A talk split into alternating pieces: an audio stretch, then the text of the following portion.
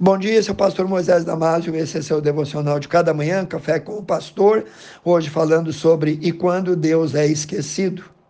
No livro de Efésios, capítulo 6, versículo 11 a 13, o apóstolo Paulo nos diz assim: Revesti-vos, pois, de toda a armadura de Deus, para que possais estar firmes contra as astutas ciladas do diabo, porque nós não temos que lutar contra carne e sangue, mas sim contra os principados, contra as potestades, contra os príncipes das trevas desse século, contra as hostes espirituais da maldade nos lugares celestiais.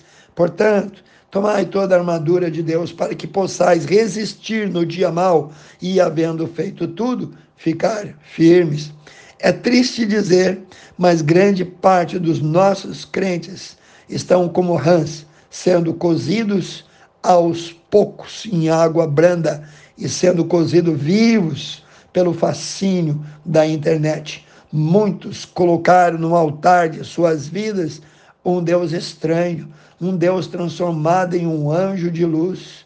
Quase toda hora estão acendendo uma vela para ele e o Deus verdadeiro está sendo esquecido no coração de muitos como um caco de vaso quebrado, rejeitado e atirado ao lado. Os que oravam antes não têm mais tempo para orar agora, nem os que estudavam a palavra têm fascínio pela verdade de Deus como antes. Quase não se ouve crentes cantando hinos ou corinhos. Se o pastor pergunta por que o irmão não veio no culto, a resposta quase sempre é a mesma: não tenho tempo, pastor. Tenho muito que fazer. Pois é, o tempo mais importante está sendo oferecido a esses outros deuses pagãos. O culto de domingo de manhã já não é tão interessante, porque a grande parte já chega na igreja atrasado, cansado, e a atenção já não é mais voltada para o pregador, e sim para o relógio, para o tempo. Depois de ter ficado duas horas no sábado à noite, pulando do WhatsApp para o TikTok, para o YouTube ou Netflix, agora o culto já não é mais interessante como antes. Vivemos uma geração desconectada com Deus, vencido pela desgraça da preguiça e por outras tantas coisas que eles inventaram e criaram. Há pouco tempo atrás eu lancei um desafio para aqueles crentes que reconhecem que estão se excedendo, reconhecem que isso é pecado no uso dos smartphones e querem corrigir isso. Bom, digamos que em geral você gasta uma hora no entretenimento da internet. Então eu te desafio a gastar esse mesmo tempo em um devocional só diário.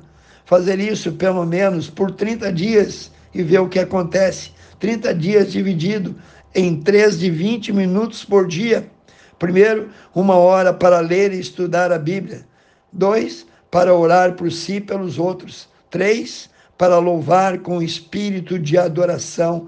Isso vai te fortalecer na fé, vai mudar bastante o teu humor, teu estado de espírito e a tristeza vai passar longe. Então, comece pela oração. Oração é falar com Deus. Se você ainda não sabe como orar, faça o seguinte: Sente-se e coloque em uma outra cadeira vazia à sua frente. Imagine Jesus sentado ali e fale com ele, com o seu próprio português, com o seu próprio entendimento. Fale com ele como se você estivesse falando com um amigo.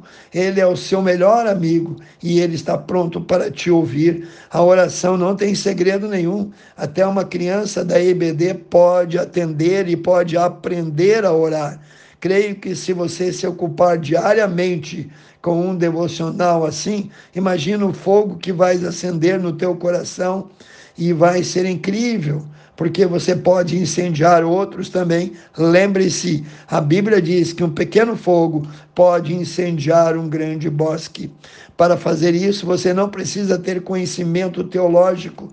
O melhor antídoto contra esse veneno da preguiça chamado também de lentidão espiritual, ou seja, a resposta para acabar com tudo isso é se ocupar mais com as coisas de Deus. Veja o passo a passo que eu te dei. Tem um ditado popular que diz que a melhor defesa é o ataque. Então, mãos à obra, não deixe o inimigo destruir a tua paz. Ele não pode tirar a tua salvação, mas pode quebrar as tuas pernas. Na verdade, o diabo quer te ver rastejando, derrotado, ver você fraco, debilitado, porque assim você se torna uma marionete em suas mãos. Reage, ainda é tempo.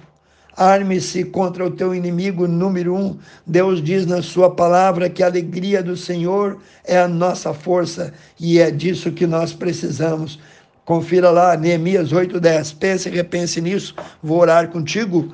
Pai Santo, estenda a tua mão sobre esse, Senhor que tão inteligentemente, sabiamente, deixa um tempo durante o dia para ouvir esse devocional. Pai, abençoe as famílias, abençoe as pessoas que estão doentes, as pessoas que estão desempregadas. Eu oro e peço no precioso nome de Jesus.